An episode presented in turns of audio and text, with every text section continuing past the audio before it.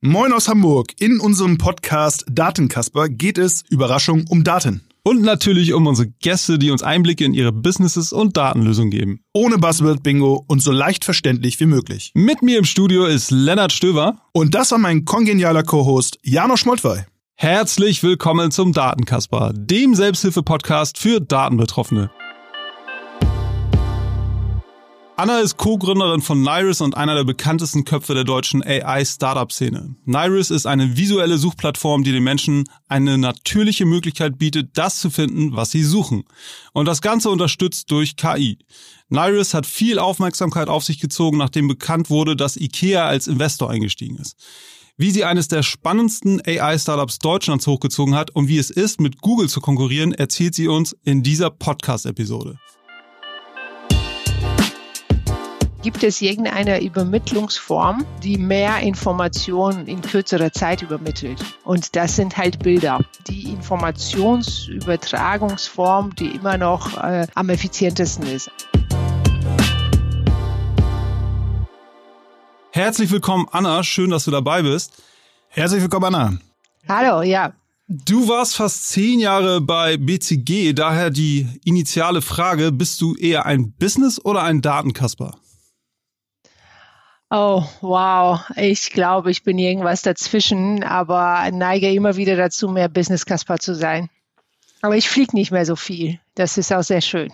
Ist das, aber das ist jetzt Covid geschuldet oder allgemein? Nee, schon vorher. Also ich habe schon, ähm, schon, also bei, bei Start, äh, also als wir mit Nairis gestartet sind, ähm, habe ich entdeckt, dass man nach Berlin auch Zug fahren kann aus Düsseldorf und äh, dass es deutlich angenehmer ist, was irgendwie als BTGlerin nie möglich, äh, also was ich nie für möglich gehalten habe. Ja. Und, und allgemein, du hast ja ein PhD in Material, Material Science, ähm, weiß gar nicht, wie man das auf Deutsch aussprechen würde, aber wie bist du von dort zu Nairis gekommen? Offensichtlich über BCG, aber kannst du das einmal so ein bisschen darstellen? Und was ist Material Science? Äh, Material Science wird in Deutsch äh, Hüttenkunde und Werkstofftechnik genannt, muss ja alles ein bisschen komplizierter sein. Ähm, und was ich da gemacht habe, ist Prozesstechnik und Automatisierung. Also ich habe ich hab, äh, über Werkstoffe geforscht und mich dann auf Stahl konzentriert. Und ähm, da im Stahl geht es hauptsächlich darum, den Prozess noch weiter zu optimieren und weiter zu automatisieren. Und der ist schon zu 100 Prozent automatisiert. Äh, in großen Teilen, ähm, soll es da hauptsächlich darum geht, äh, den, den so weit zu optimieren, dass man halt, dass das alles noch, noch stabiler läuft ähm, und dadurch halt äh, noch weniger CO2 produziert wird und, ähm, und noch mehr Output produziert wird. Und da habe ich halt sehr viel ähm, Regelung und Automatisierung gemacht, also mir Regelungen für die, für diese großen Maschinen überlegt, die da dieser Stahlbram runterwalzen. Ähm, und da ist dann der Link zu dem, was wir jetzt machen, eigentlich gar nicht so weit, weil ich da halt ähm, auch schon mit KI gearbeitet habe, so wie es damals war, lief, hat alles noch ewig gedauert und das, was wir jetzt in einer Sekunde rechnen, äh, da haben wir dann eine ganze Nacht gerechnet. Und äh, jedes zweite Mal ist halt der Computer abgestürzt und ich kam morgens rein und dachte, ja toll, kannst du heute Nacht nochmal machen. Und das machen wir halt jetzt in der Sekunde. Ähm, insofern war es halt alles äh, noch ein bisschen anders, aber die Modelle im Hintergrund, die waren, ähm, die waren schon sehr ähnlich, ja. Und wir haben damals auch schon mit äh, mit äh, Computer Vision experimentiert. Ich habe damit ähm, versucht, die Brahmenform sehr detailliert aufzunehmen. Also Bramme ganz äh, kurz nochmal für mich als nicht Stahl- und Hüttenkündiger. Ähm, äh, Brammer ist ähm, quasi dieser ähm, dieser erste äh, Halbguss der aus dem Stahlwerk kommt und was halt so zehn Meter lang und äh, Meter breit und 25 Zentimeter dick. Das ist quasi dieser Klotz, der dann runtergewalzt wird, aus dem dann irgendwann mal Blech entsteht und aus dem Blech äh, kann man dann ein Auto machen, mhm. zum Beispiel. Und das, das wird Brammer genannt. Und diese Brammer, ähm, je nachdem, wie sie gewalzt wird, hat sie halt eine etwas andere Form. Ja? Also sie ist ein bisschen nach rechts oder nach links gebogen und ähm, oder nach, nach oben oder nach unten. Und das sieht man mit bloßem Auge, kann man das nicht mehr erkennen. Da ist alles, äh, alles gerade. Ähm, aber wenn man halt eben tiefer schaut, sieht man, dass das so ganz kleine Abweichungen sind. Und diese Abweichungen können zu vielen Problemen in Folgeprozessen führen. Und das habe ich in meinem PhD ähm, versucht, so weit wie möglich auszumerzen.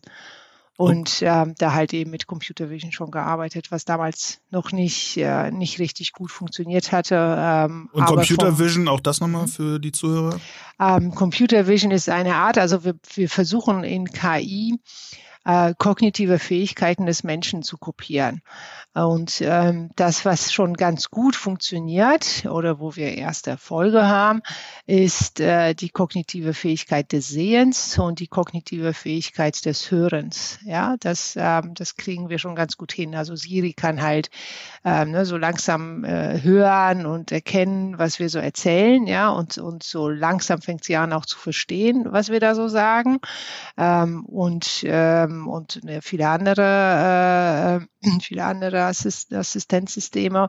Ähm, und genauso ist es mit Computer Vision. Da fangen wir an halt zu verstehen, also dass das Computer, dass Maschinen verstehen können, was in einem Bild zu sehen ist und auch selber dazulernen können.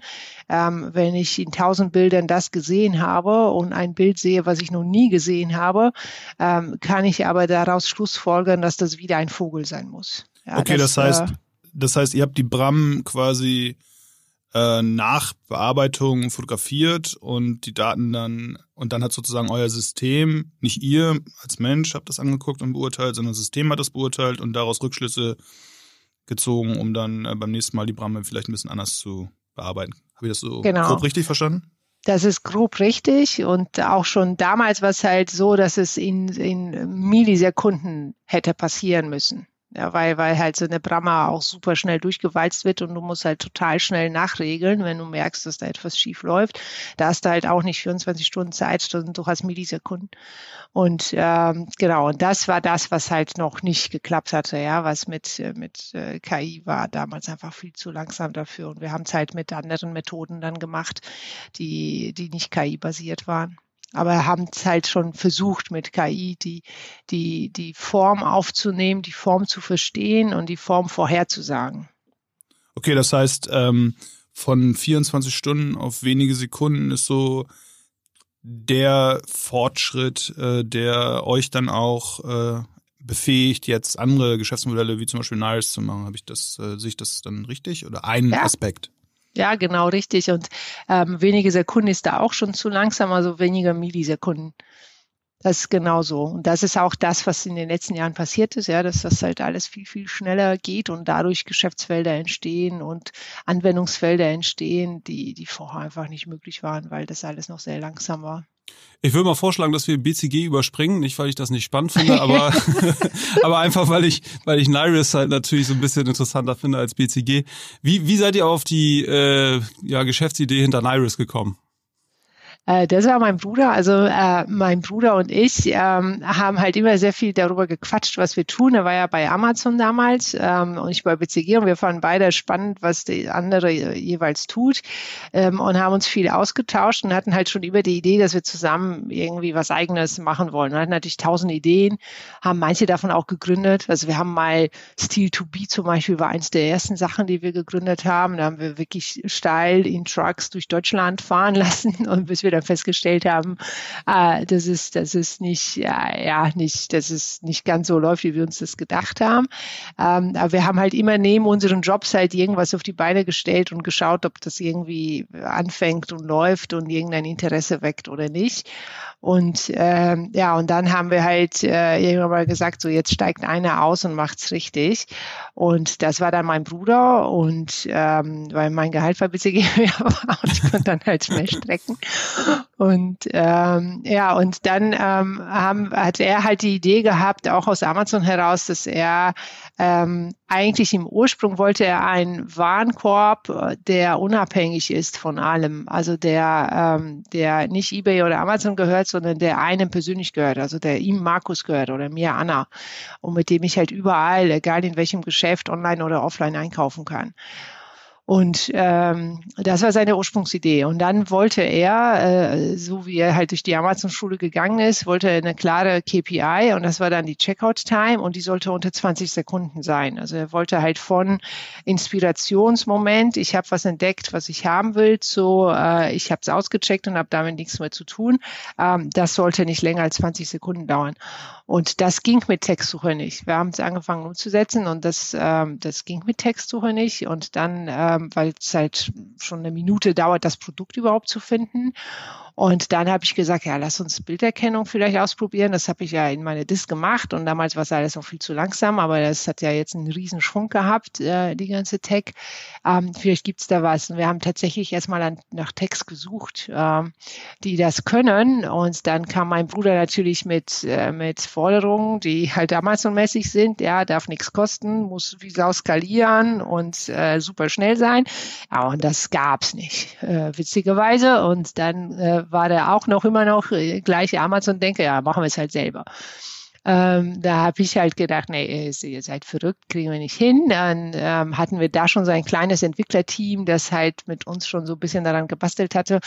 Und die Jungs ähm, meinten dann, nee, äh, also gib uns zwei Wochen, wir versuchen mal was. Ja, und die kamen dann halt nach zwei Wochen mit etwas, was halt eigentlich un, unendlich skalierte, also mit, mit der Cloud-Infrastructure eigentlich skalierte, also sonst keine Skalierungsbegrenzung hatte und ähm, ja, und damals schon so bei sechs Sekunden war. Und Aber dann haben wir gesagt, okay. Bevor wir, bevor wir jetzt noch gleich auch nochmal äh, vielleicht ein bisschen in die Technik eingehen, nochmal ganz kurz zurück zu, zu, der, zu der Idee, ja, vielleicht noch ein bisschen ähm, erläutern. Also äh, die, die Ursprungsidee habe ich jetzt so verstanden, okay, ich gehe jetzt online, ich suche, ähm, keine Ahnung, ein, ein Geschenk für meine Eltern, äh, Google Geschenk, finde was. Und ähm, eure Idee war, oder die deines Ursprungsidee deines Bruders war, okay, jetzt sehe ich da für meinen Vater ein schönes Buch und das möchte ich jetzt kaufen. Das muss alles äh, innerhalb von 20 Sekunden gehen, ohne dass ich mich irgendwie registriere noch bei Amazon, wo ich das gefunden habe, oder bei eBay. So, das war die Ursprungsidee. Genau. Okay. genau. Und ähm, jetzt kannst du vielleicht mir nochmal erläutern oder nochmal äh, ein bisschen ausführen, wie kam es jetzt dazu, dass diese, dass das mit der Textsuche nicht funktioniert? Das verstehe ich, aber wie kommt es jetzt, wie, wie, wie kommt, kam jetzt darauf, dass mit Bildsuche halt äh, allein schon der Prozess des Findens oder so, dass das dann schneller geht. Vielleicht kannst du das nochmal ein bisschen zu. ja, sehr gern. Ähm, weil wir dann, also wir haben, wir, wir, wir hatten halt diese, diese, diese 20 Sekunden KPI, davon wollten wir nicht ab. Und wenn du anfängst zu tippen, dann, äh, dann bist du halt häufig schon bei diesem Thema und dann tippst du halt zum Beispiel, willst für deinen Papa das Buch, ne, musst du halt irgendwie den Titel eintippen. Und wenn du halt, wenn dieser Titel heißt, irgendwie, was weiß ich, die, die, die Macht der großen äh, Nationen oder so, ne, dann äh, reicht es auch nicht, die Macht der zu schreiben, weil da findest du tausende von Büchern. Ja? Also du musst halt den gesamten Titel eintippen. Und allein das Tippen, selbst wenn du Schnelltipper bist, dauert ein paar Sekunden. So, und dann musst du halt suchen und dann ist es sehr häufig so, dass du ja nicht sofort das Ergebnis hast, sondern du musst es dann noch irgendwie eingrenzen.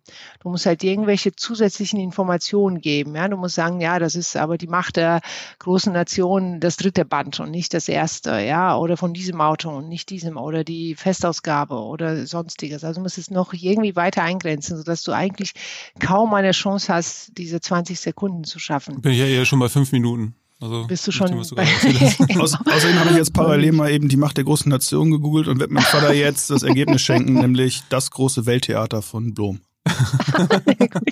das habe ich jetzt ge ja, ist witzig, dass es sowas gibt, ja. Ähm, und dann ähm, und dann haben wir gesagt, okay, gibt es irgendeine Übermittlungsform, die mehr Informationen in kürzerer Zeit übermittelt? Und das sind halt Bilder. Ja, Bilder ähm, ist, ist halt die, die Informationsübertragungsform, die immer noch äh, am effizientesten ist. Auch wenn wir Menschen, äh, wenn wir versuchen, etwas zu beschreiben, dauert das viel länger, als wenn wir sagen, hier, sowas meine ich. Ja, Deswegen nehmen wir jetzt auch einen Podcast auf, ne? genau. ja, genau. Genau, ja. ja, manchmal ist natürlich auch Beschreibung wichtig, um die Inspiration und das Gehirn anzufeuern. Ja, manchmal ja. soll es ja auch arbeiten. Ja. Ähm, aber wenn es mal effizient gehen soll und es nicht arbeiten soll, dann sind Bilder halt sehr, sehr mächtig als Übertragungsform. Und ähm, das war dann halt der Punkt, wo wir gesagt haben, okay, wir brauchen eine schnellere Über Informationsübertragung und das könnte halt äh, ein Bild sein. Und wie wäre die Idee, ich suche mit einem Bild. Ich suche nicht mit einem Text, was ja irgendwie eine Übersetzung von einem Bild ist. Also du hast halt irgendeine Idee im Kopf oder du siehst etwas, das musst du übersetzen in einen Text, dann suchst du mit dem Text und der Text muss dann halt wieder zurück übersetzt werden. Das, was dir angezeigt wird, ist wiederum immer ein Bild. Ja, und anhand des Bildes entscheidest du, ja, das ist es genau, was ich haben will oder das ist es nicht. So insofern hast du diese, diese zweimal Übersetzung drin und die haben wir dann halt rausgenommen, haben gesagt, okay, wir, wir killen diese Übersetzung. Wir suchen direkt mit einem Bild. Ich glaube, dass das, das Bild, äh, was ich gerade gewählt habe, oder das Beispiel im Buch ist vielleicht nicht so, so ähm, plakativ. Ich glaube, ich will jetzt für meinen Vater eine Vase suchen. Ich sehe eine Vase, mache ein Foto von der Vase so und damit suche ich und dann äh, stelle ich mir vor, okay, dann euer System zeigt mir dann äh, 50 Vasen an, die genauso aussehen und da suche ich mir dann was aus. Ist das so äh, das, was ihr jetzt äh, dann in, in Zukunft machen werdet oder mit Nairis jetzt gerade macht oder wie muss ich mir das vorstellen? Weil, oder genau. kannst du es auch mit, du kannst gerne auch mit dem Buch weitermachen, aber irgendwie das Gefühl, das passt nicht so gut. Ja, ich weiß auch nicht, also, wie gut das passt, dass du deinem Vater eine Vase schenkst. ja, die Vase war jetzt auch für meine Mutter. Achso, ja, ja. Aber mein Vater hat ja jetzt schon ein Buch bekommen. Also wir können gerne beiden was schenken, sowohl das Buch ja, das als auch die Vase. Ähm, genau, muss man jetzt weiterziehen. Also in, ist in der Tat so, ähm, dass wir beides in der Anwendung sehen. Ne? Also Vase oder halt etwas, was, ähm, was nicht direkt beschreibbar ist. Ja, ein Möbelstück, ein Accessoire, ein Fashion oder was wir jetzt sehr, sehr viel machen, sind auch Ersatzteile. Ne? Versuch mal ein Ersatzteil zu beschreiben, was du nicht kennst. Ja, ist halt irgendwie ein Metallstück, das, das, das hat eine glänzende Oberfläche und drei Löcher. Ja, viel Spaß findet man halt nicht. Ähm, also da ist es halt noch, noch mehr powerful, weil du halt gar keine einfache Möglichkeit hast, es zu beschreiben. Ne? Wie bei einem Buch, da siehst du halt den Titel, kannst du eintippen, du kannst es beschreiben und dann ähm, findest du es auf jeden Fall, wenn es das gibt, weil du musst es halt nur tippen.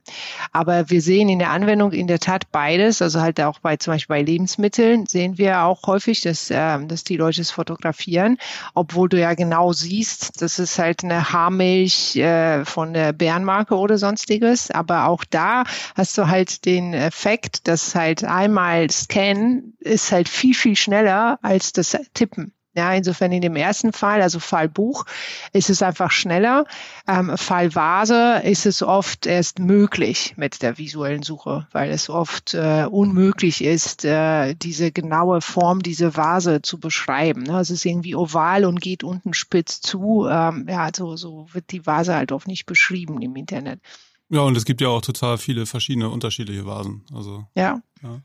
Ähm, Okay, ähm, habe ich verstanden. Wie, wie sieht das Geschäftsmodell aus? Ihr seid ja, weiß ich gar nicht, habt ihr auch mal probiert, eine B2C-Anwendung zu starten oder ihr seid jetzt B2B äh, Software as a Service, ne?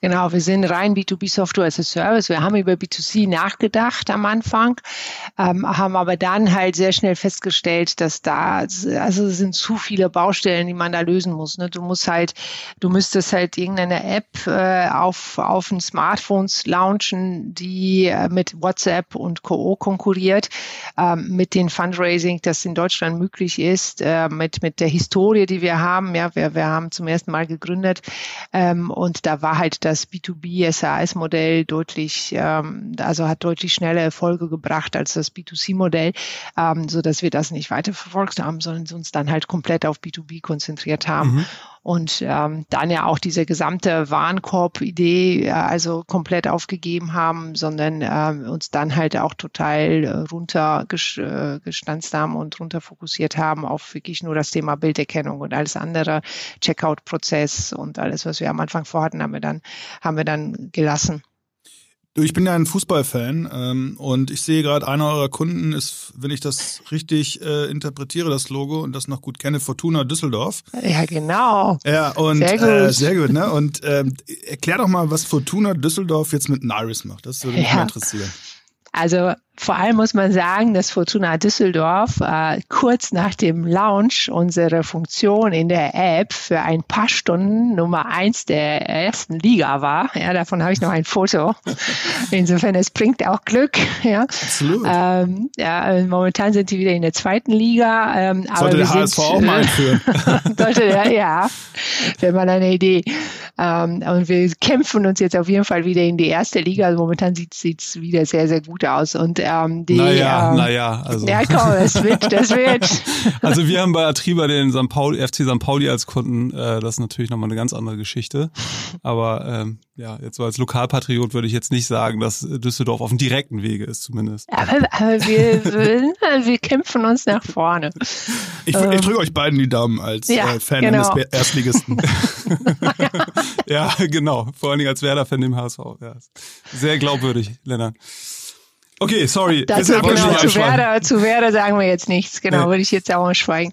Ähm, also was macht Fortuna mit uns? Die, unsere Tech ist in der App eingebaut, ähm, so dass die Fans äh, die Möglichkeit haben, alles Mögliche zu fotografieren und äh, A, nach Artikeln innerhalb des äh, Fortuna Shops zu suchen. Also du kannst halt ein Trikot, ein Fußball, eine Tasse.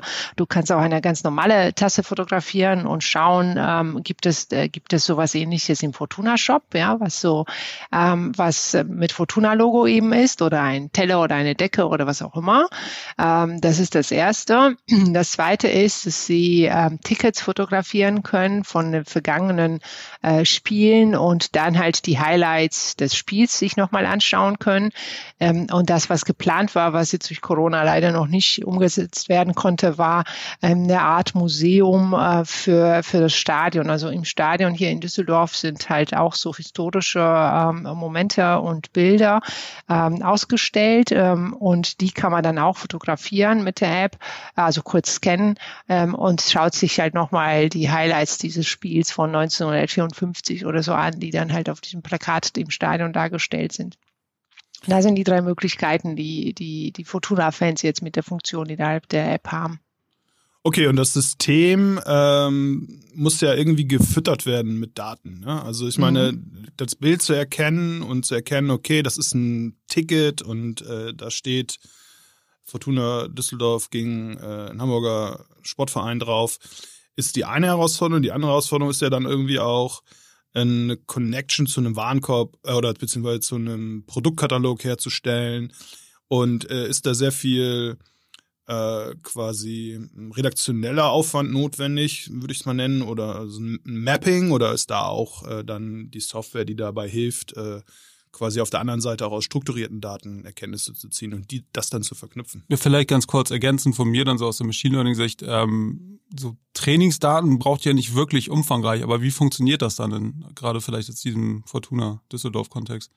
Ja, genau, sehr gern. Also ähm, wir haben genau den Vorteil, dass wir Trainingsdaten nicht brauchen, also dass wir unsere Engine in den meisten Fällen nicht trainieren müssen. Also gerade so Fortuna, Fortuna Feed, ähm, da müssen wir nichts trainieren, das erkennen wir so, ähm, weil wir eine vortrainierte Engine haben, die wir nennen es Down to Features trainiert ist. Also sie, sie äh, ist darauf trainiert, Ecken, Kanten, ähm, runde Punkte und ähnliches im Bild zu finden und hat mehrere tausend Features, die sie so erkennt und die Relation dieser Features zueinander, das ist das, was für woraus die Engine quasi so einen einmaligen Fingerprint erstellt und das dann halt mit allem abgleicht, was wir, was wir in der Datenbank haben.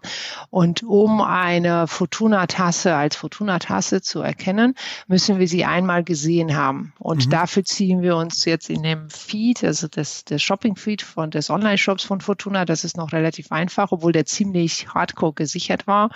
Also wir, ähm, wir äh, wollten den am Anfang einfach für die Demo, damit wir schon für das erste Meeting eine Demo haben, die wir denen zeigen können, wollten wir den crawlen. Das ging nicht. Der war ziemlich hardcore gesichert. Ähm, aber wenn du es mit denen arbeitest, wenn du eine Geschäftsbeziehung mit denen hast, ähm, kannst du halt klar sagen, wir brauchen den Zugang zum Feed und dann äh, müssen die äh, halt uns einen Zugang geben. Dafür müssen die ein Häkchen klicken in ihrem Portal und äh, dann können wir uns die Daten ziehen. Das passiert alles automatisch und auch jedes Update ähm, passiert automatisch, so wie halt jedes Zalando-Portal mit allen möglichen Partnern auch ihre, ihre Feeds ähm, äh, teilt und shared oder mit Google Shopping die Feeds shared. Ja. Und dann ist das so, also wenn, wenn es so eine Fortuna-Tasse gibt, dass eure vortrainierte Engine halt Features, die es schon kennt, wiedererkennt in dieser Tasse und weiß dann, okay, diese Kombination von meinen vortrainierten Features entspricht der Fortuna-Tasse jetzt mal so ganz Genau, das, okay. ähm, sie erkennen auf der Tasse, erkennt sie halt das Logo als erstes und das ist natürlich einmalig und wunderschön ja. und nicht vergleichbar mit keinem anderen Logo in der Liga. Auch also in der du bist ersten. schon so ein kleiner äh, Fortuna Ultra, äh, würde ich sagen, oder? Äh, ein kleiner Fortuna, Fortuna Ultra, ja. Okay. Ähm, äh, also das erkennt sie und dann erkennt sie halt, dass es eine Tasse ist. Also mhm. da erkennt sie halt, also, und sie erkennt nicht, dass es eine Tasse ist, das nicht. Sie weiß gar nicht, dass es eine Tasse ist. Ähm, sie erkennt halt nur die Formen mhm. und die, äh, die, die Charakteristika einer Tasse. Und aus beidem matcht die dann halt, das muss, das muss halt dieses Produkt sein. Und sag nochmal, äh, das Logo, das, das hat es dann aber vorher irgendwo mal gesehen, ne? Das genau, sie muss beides äh, vorher einmal gesehen okay. haben haben. Genau. Okay. Ähm, vielleicht noch ganz kurz, weil das finde ich jetzt natürlich aus meiner Sichtweise super spannend. Was für Algorithmen und Frameworks nutzt ihr denn da? Habt ihr da komplett was selber entwickelt oder nutzt ihr da auch irgendwie so, weiß nicht, PyTorch, TensorFlow oder so etwas? Genau, wir nutzen also PyTorch und TensorFlow nutzt man um, um äh, Machine Learning wirklich, also wenn, wenn du halt wirklich nochmal trainieren musst und mhm. äh, rangehen musst, das nutzen wir auch, wenn wir es wenn wir es machen müssen. Äh, wir wechseln da auch, für manches ist PyTorch besser, für manches ist TensorFlow besser. Ähm, in den meisten Fällen entscheiden wir uns für TensorFlow, ähm, aber also seid ihr auch halt, flexibel, also je nachdem, was eure Experten ja. da am liebsten. Okay. Hm. Genau, wir sind auch super flexibel mhm. und äh, ja, was was die also was was die Jungs und Mädels lieber mögen, aber auch was also es ist tatsächlich so, dass wir auch häufig, äh, wenn wir mal so ein knackiges Thema haben, bei Ersatzteilen ist das schon mal so, dass wir dass wir manchmal Teile haben, die komplett neue Features haben, die man so in, in Standardprodukten nicht sieht und wo wir nachtrainieren müssen. Ähm, und da machen wir es oft auch mit unterschiedlichen Frameworks und, und schauen, wie die Ergebnisse, äh, Ergebnisse sind, wenn man es halt mit TensorFlow macht oder mit Type PyTorch oder manchmal gehen wir auch zurück auf Kaffee oder so. Ja, also mhm. das, ähm, da versuchen wir einfach mal ein paar Sachen, ähm, um zu schauen, wie die, wie die Ergebnisse sind. Ja, und ansonsten nutzen unsere Jungs ähm, alles, was es so an neuen Sachen gibt und versuchen das zu deployen. Das ist ja nicht mehr so, dass ähm, dass da unheimlich, ähm, also in dem, was wir tun, äh, wir versuchen keine Grundlagenforschung zu machen. Ne? Das, das äh, lassen wir den Universitäten.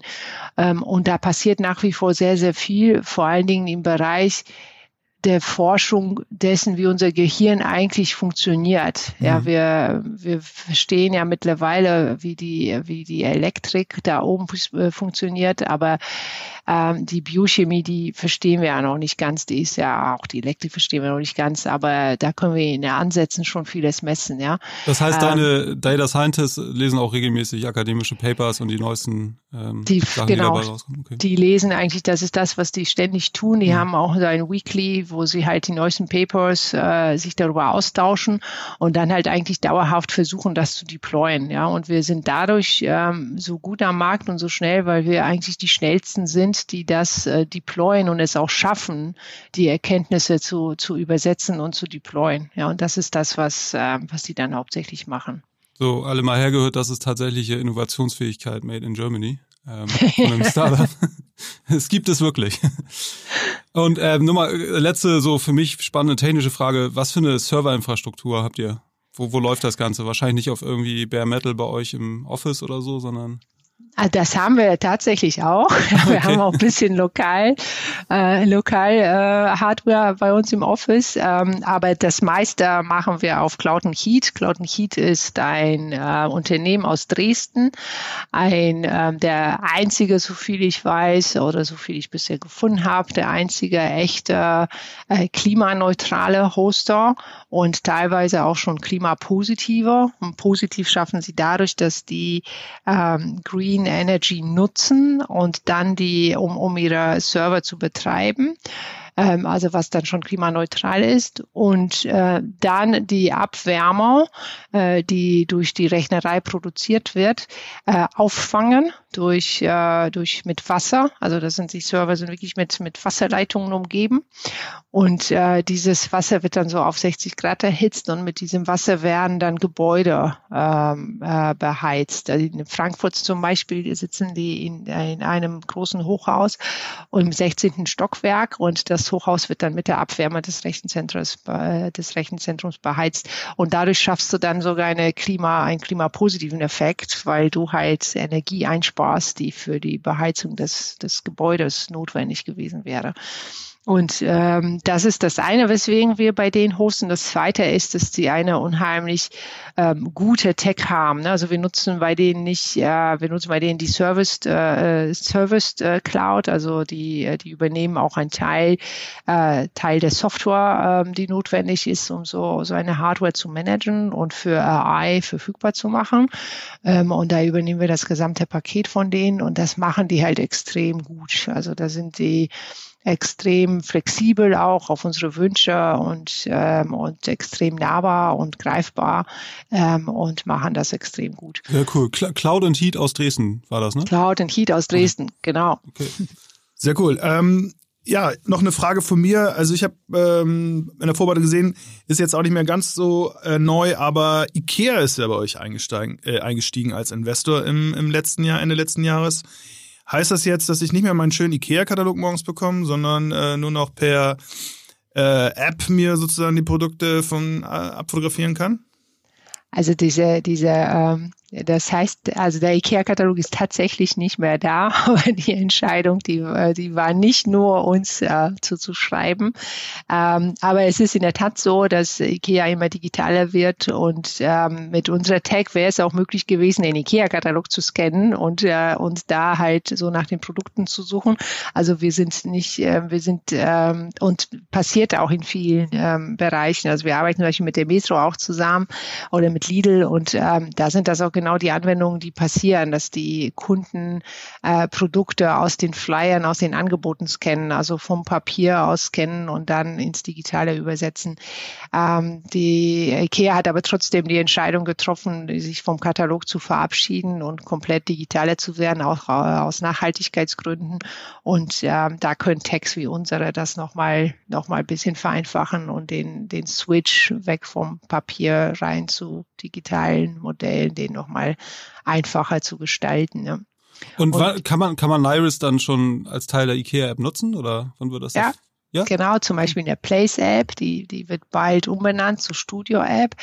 Ähm, und da kannst du, ähm, da kannst du unterschiedliche Sachen machen. Du kannst mit Nairis suchen, du kannst aber auch die Produkte dann in dein Wohnzimmer laden und dir anschauen, wie es dann in deinem Wohnzimmer aussieht. Du kannst nach ähnlichen Produkten suchen und ähm, genau, da sind wir schon in mehr als 50 Ländern äh, integriert ähm, so dass halt äh, ihr das nutzen könnt, nicht nur wenn ihr in Deutschland seid, sondern auch wenn ihr in äh, China seid oder in Japan oder in USA äh, und so weiter und so fort. Sehr cool. Und wie kommt so ein Deal zustande? Also hast du da einfach mal angerufen, euer Pitch Deck hingeschickt, euer Sales Pitch Deck und dann das ist alles ja, von alleine schön. passiert. so wie es halt so funktioniert, ne? Ich dachte, genau, Ikea dann in der Nacht. Am nächsten Tag riefen die an und sagten, na, na, we want to invest. Ja, das, ähm, ist bei uns auch immer so. Ja, also, ja, genau. Das ist so komisch, Schick dass andere so Themen haben. Ne? Ja, alle, alle haben, jammern so rum über die schlechte Finanzierungsmöglichkeiten in Deutschland. Aber ah, die gibt's doch gar nicht. Gute Firmen werden immer äh, finanziert. Ja? Werden immer gefunden von alleine. Ja, ganz genau.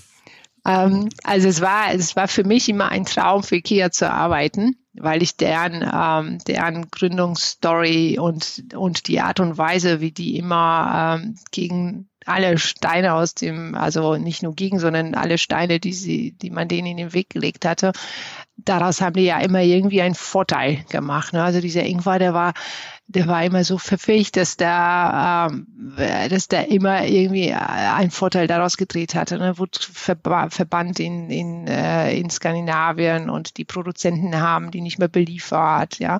Und ähm, haben wirklich gegen ihn gearbeitet. Dann hat er sich überlegt, ja komm, dann schaue ich mal, was es sonst noch gibt. Ist nach Polen, hat da neue Lieferanten qualifiziert und hat daraus einen mega Kostenvorteil ähm, generiert. Also ähm, der hat halt immer sehr, sehr schlaue Sachen irgendwie gemacht, war super, super früh sehr international unterwegs und hat immer anders gedacht. Das fand ich immer super faszinierend und ich habe ähm, schon während der BCG-Zeit ganz viele Case Stories äh, von IKEA genutzt für meine, für meine Arbeit.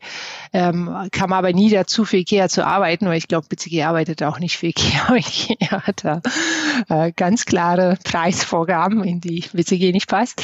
Ähm, und ähm, äh, dann halt als Naris war es halt immer äh, äh, ein Traum für IKEA zu arbeiten. Da hab ich, das habe ich von Anfang an eigentlich versucht und weil bin gnadenlos gescheitert begleitet, äh, ja, jahrelang eigentlich, muss man sagen.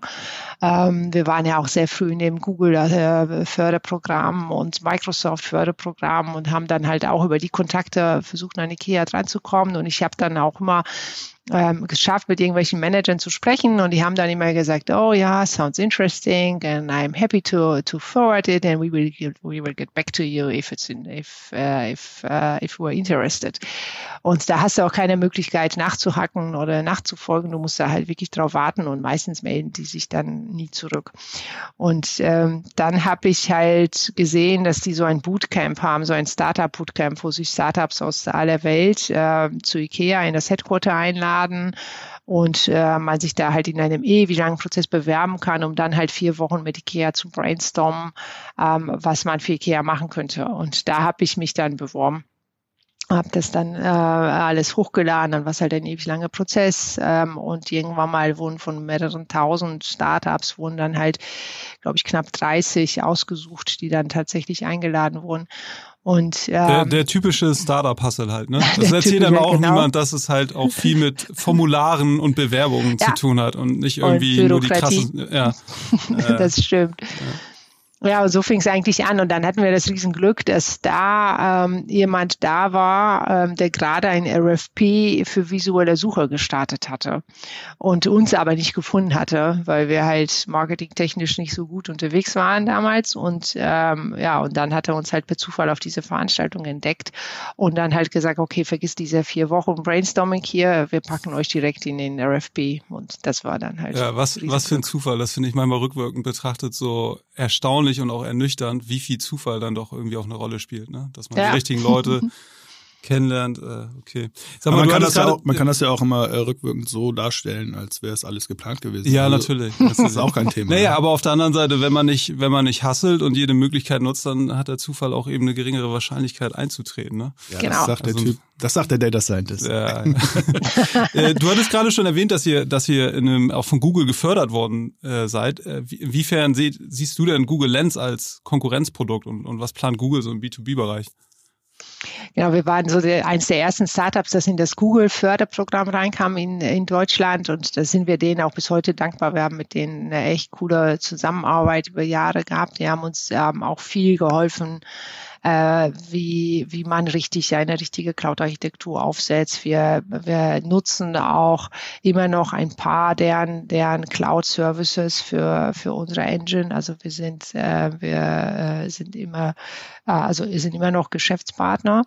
Ähm, und jetzt mit Lens sind wir zum Teil ein Wettbewerber, aber nicht so wirklich im B2B-Bereich, ja, weil ähm, Google Lens ist ein reines B2C-Produkt oder hauptsächlich ein B2C-Produkt.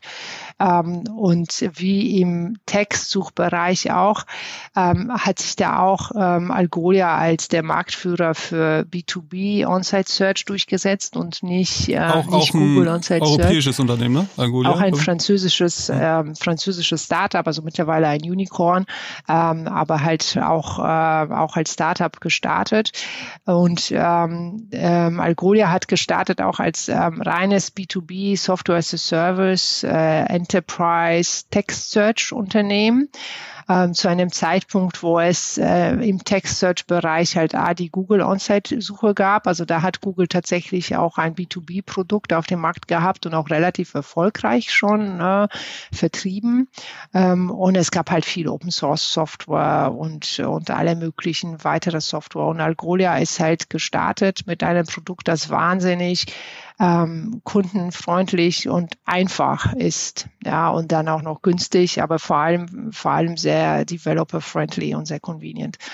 Und ähm, den Weg wollen wir eigentlich, ähm, wollen wir auch gehen. Ja, wir wollen halt ein super convenient Produkt haben, das vor allem Developer lieben. Wir lieben es ja auch, wenn wir mit Kunden sprechen und die sagen, ja, ähm, wir sprechen, wir bringen sie jetzt zusammen mit der IT, weil die kicken meistens alles raus und äh, und dann sprechen wir noch mal weiter. Und das ist für uns dann immer so, ja super, weil mit denen können wir immer total connecten. Die lieben uns, wenn die einmal verstehen, was sie machen müssen, damit es läuft und dass es halt sehr wenig ist dann lieben sie das und dann äh, sind natürlich die, die anderen Operations auch begeistert, wenn, der, wenn die IT sagt, ja, könnt ihr machen, ist total easy, wir haben es schon integriert. Ja, und so versuchen wir es auch. Und ähm, da ist halt, ähm, wenn man jetzt als Unternehmen wie IKEA Google Lens nutzen möchte, ist es halt viel, viel mehr Hackmack verbunden und mit viel mehr Arbeit verbunden, bis man tatsächlich dann am Ende äh, an dem Ergebnis ist, dass sich die Feeds automatisch updaten und dass alles automatisch funktioniert und man selber als, als interne IT wenig Arbeit damit hat.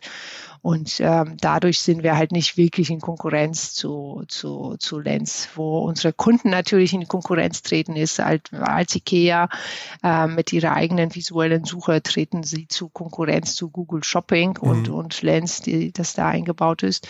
Und das ist auch das, was wir allen Händlern sagen, wenn sie möchten, dass die Journey immerhin äh, immer noch bei denen passiert und nicht bei Google und sie zu einem, zu einem äh, Lieferanten degradiert werden, ähm, dann müssen die sich genau um solche Features kümmern, damit die Kunden bei denen am liebsten einkaufen. Hackmack ist übrigens ein schönes Wort, äh, das du gerade erwähnt hast. Du, ähm, noch eine Frage. In, wie ist es eigentlich aus deiner Sicht? Du hast ja gerade erwähnt, also ihr äh, wart im Google Accelerator Programm oder, oder Startup Programm ähm, hier in Deutschland. Du hast vorhin kurz erwähnt äh, im Nebensatz, ja, also ein AI-Startup in Deutschland zu finanzieren ist eine Herausforderung. Kannst du da noch ein bisschen drauf eingehen? Also wie, warum, warum, warum seid ihr nicht ins Valley gegangen und habt da äh, gegründet, sondern hier, seid ihr in Deutschland geblieben? Und was sind da so die Herausforderungen im Speziellen für AI-Startups? Also AI, ähm, ähm, was halt super cool ist, ist, dass es Celonis und DeepL gibt. Ja, dadurch gab es halt einen ordentlichen Ruck durch die VC-Szene und, und äh, man hatte gemerkt, dass es, äh, dass man äh, coole Unicorns mit AI bauen kann. DeepL, äh, für, auch vielleicht für die Hörer, Deep äh, L oder so heißen die? Nee, was DeepL, genau, ja, DeepL aus. Genau, die Deep machen ja sozusagen äh, Übersetzung von äh, genau. Fremdsprachen besser als Google Translate und dann gibt's noch Celonis aus München, auch ein Unicorn. Ich glaube, die machen ähm, Prozessoptimierung. Process Mining, ja. ja genau, Process, Process Mining. Mining, genau. Ähm, genau, und beides war halt so ein bisschen fuzzy, ne? Das, mhm. äh, das also DeepL kann man greifen, weil man, weil man, jeder kann es halt nutzen. Ähm, aber es war so ein bisschen fuzzy, wie damit ein Geschäft zu machen ist. Und die haben es auch ein bisschen länger, ähm, also weil nicht die Standard VC-Story in zwei Jahren zum Unicorn oder in sechs oder sieben. Ähm, ähm, und ähm, da, dadurch, dass es die beiden aber gibt, gibt das schon einen ordentlichen Schwung. Das ist schon ziemlich cool, ja. Was aber grundsätzlich schwierig ist, ist, dass es halt extrem viele Nahe gibt, extrem viel undurchsichtig ist und natürlich für einen Investor es erstmal schwierig ist, überhaupt zu verstehen, was das Besondere ist und ob das jetzt echte AI ist, die das Unternehmen da macht oder nicht, weil da muss man halt tief in der Materie sein, um sowas zu bewerten. Ja. Insofern ist es halt sehr schwierig zu unterscheiden, ähm, was ist ähm, was was ist echt, was ist unecht ähm, und verbunden mit der mit der Risikodenke, die wir in Deutschland immer noch haben und da kann man den VCs auch irgendwie wenig vorwerfen. Die müssen sich natürlich gegenüber ihren Investoren auch anders verantworten als die VCs in in USA. Ähm, ist es halt ein schwieriges Thema, weil der AI bleibt nach wie vor ähm, ein super Risikoinvestment. Ja, also da, da da, da kann sich noch total vieles entwickeln. Es ist super viel Potenzial. Und überall da, wo es super viel Potenzial gibt, es gibt natürlich auch super viel Risiko. Also das passt halt nicht so ganz zu, ähm, zu den Investments in, in Europa. Wir haben halt in der Summe wenig deutsche deutlich, deutlich weniger Geld. Ich habe es mal verglichen mit Israel ähm, ausgerechnet. Da ist es ähm, der Unterschied zum in Relation zum GDP zwischen Deutschland und Israel ist mal 45. Also die investieren 45 mal so viel äh, in Relation zu GDP in Startups wie wir in Deutschland. Aber ja, ist nicht in der Politik das gerade total en vogue, äh, zu sagen, äh, Deutschland äh, kann, hat äh, Plattformen verloren, hat das Internet verloren, aber AI, da werden wir jetzt Gas geben. War das nicht so? Das versuchen die und dann kommen die halt mit sowas wie wir investieren jetzt 10 Milliarden und denken, das ist wahnsinnig viel. Ja, und wenn man es halt dann vergleicht zu dem, was, was in Europa, Europa in der Summe machen müsste versus Israel, China oder USA, dann sind, das sind dann halt immer noch äh, Peanuts, ne? Mhm. Das ist halt leider so. Also wir sind, ähm, wir müssen andere Wege finden und das ist, ähm, das ist das Gute. Das kann man, glaube ich, auch. Also ähm, der große Nachteil von sehr, sehr viel Geld racen ist ja auch, dass man es managen muss. Ähm, und das müssen wir nicht. Das ist auch ein Vorteil. Ja. also, das, das, ist, ähm, das ist ähm, schon in der Tat so. Und ähm, wir müssen uns da aber natürlich extrem fokussieren, extrem gutes Produkt haben, mit dem Produkt überzeugen. Ne? Wir, wieso sind wir ja auch bei IKEA drin? Weil wir den RFP dann gewonnen haben. Es gab halt 20 Tags, die da angetreten sind, auch ganz große von IBM, Microsoft, Google und so weiter. Und, ähm, und wir haben mit unser Tag überzeugt. Und ähm, das musst du, wenn du dann, also musst halt um diese Chancen buhlen, die kommen nicht von alleine weil du halt keine Millionen ins Marketing stecken kannst. Und wenn du die Chancen bekommst, musst du dann gewinnen. Und dafür musst du halt ein extrem gutes Produkt haben. Ja, wir wollen ja auch nicht jammern. Also es gibt ja immer auch die Möglichkeit, also es gibt ja auch viele US-Investoren, die äh, nach Europa gucken und äh, Geld investieren wollen. Das muss ja nicht zwangsläufig aus Europa kommen, wäre natürlich für die Wertschöpfung besser, aber ja, aber man muss sich halt auch äh, recken und strecken am Ende, wenn das Produkt gut ist, glaube ich schon, dass man dann auch Möglichkeiten hat. Sehr interessant. Kommen wir mal so langsam zum Ende. Ich würde mich noch dafür interessieren, was war so der größte Fehler, den du je in Bezug auf Daten oder Datenverarbeitung gemacht hast? Also das war tatsächlich das Thema Datenschutz. Oh. Was wir. Äh Spannend, wir hören jetzt alle zu. Das war ein kleines Fettnäpfchen, aber. ja, ist gut. Ähm, was wir am Anfang ähm, hätten wir nicht gedacht, dass wir da auch so aufpassen müssen. Ähm, und wir haben dann halt, wir wurden von einem unserer früheren Kunden mit Fragen konfrontiert, auch sehr, also sehr, sehr nett, sehr freundlich, sehr freundschaftlich, sehr unterstützend und haben mit denen gemeinsam dann halt überlegt, wie wir es aufbauen können, ähm, ohne also, dass es halt äh, datenschutzkonform ist und das war noch lange vor GDPRO, also lange, Startup-mäßig lange, also so eineinhalb Jahre davor. Und, ähm, und ähm, und die kamen halt mit so Cases auf uns zu, wo wir dachten, das wird niemals passieren. Also was passiert, wenn ein unserer Kunden einen Stuhl fotografiert und auf dem Stuhl sitzt ein nacktes Kind? Ähm, habe ich gedacht, ja, wieso soll da ein nacktes Kind drauf sitzen? Ja, und dann werden die Daten irgendwie halt, ähm, ja, irgendein pädophiles äh, Netzwerk äh, hackt so die Datenbank und kommt an die Daten dran ähm, und äh, kidnappt irgendwie das Kind und so weiter und so fort. Ja, da haben wir gedacht, das ist irgendwie so, so far away. Ähm, und dann haben wir uns das genauer angeschaut und dann halt auch in der Anwendung, also dann haben wir, wir haben die gelauncht und auch geschaut, welche Fotos da kommen. Und es ist tatsächlich genau genau dieses Beispiel mehrfach passiert. Ja, Kinder spielen im Garten, es ist Sommer, die sind nackig ähm, und die Sachen, die da im Garten so rumliegen, werden fotografiert. Und die nackten Kinder sind halt auf den Fotos zu sehen. Und dann kommt halt noch das zweite äh, Megathema dazu, dass jedes Smartphone, jedes Smartphone-Foto ganz viele zusätzliche Daten mit sich trägt, die automatisch von einem Smartphone aufgenommen werden, mit denen das Foto getaggt ist und die weiter übertragen werden. Und da ist unter anderem die Geolocation dabei ähm, so dass es dann tatsächlich der Fall war, dass wir auf dem Server ein Foto hatten, das mit der Geolocation gedeckt ist, also wo die Adresse ganz klar von aus ableitbar ist und da ein nacktes Kind drauf zu sehen war. Und ähm, daraus haben wir dann halt ähm, sehr viele Maßnahmen rausgezogen. Also wir, es ist aktuell der Prozess, äh, äh, der damals entstanden ist bei Iris so, dass die ganzen Zusatzinformationen, die ein Smartphone-Foto mit sich trägt, werden auf dem Device, also auf dem Smartphone entfernt und das nur das nackte Foto wird dann so an uns übertragen, so dass wir halt keine Info darüber haben, was es für ein System ist. Ist es ein iPhone? Ist es ein, ist es ein Android? Ähm, wo ist das Foto entstanden und so weiter und so fort. Und dieses Foto wird, bevor es bei uns gespeichert wird, wird es maskiert. Also es wird automatisch erkannt, ob da Gesichter äh, zu sehen sind. Wenn Gesichter zu sehen sind, wird es maskiert. Ähm, und äh, dann ist es auch bei manchen Kunden, wie bei IKEA zum Beispiel, auch der Fall, äh, dass es nach vier Stunden automatisch gelöscht wird. Also wir machen die Zuordnung, wir schauen kurz auch rein, randommäßig ab und zu mal, was da so ankommt. Ähm, und danach wird es äh, unwiderruflich gelöscht. Und äh, ja, das war ein Learning aus der ersten Zeit. Und ich glaube, ähm, abschließend kann man nur sagen, Datenschutz kann man wirklich nicht ernst genug nehmen. Ja, vielen Dank. Super. Auf jeden Fall werde ich das ins Fazit aufnehmen, um das nochmal zu äh, einzuordnen. Jana, vielen Dank, dass du heute da warst. Ja, danke auch von mir natürlich. Mein Fazit an allererster Stelle mal als Werder-Fan hat man es hier nicht leicht unter äh, Fortuna und vor allen Dingen diesem HSV-Ultra, der mir hier gegenüber sitzt.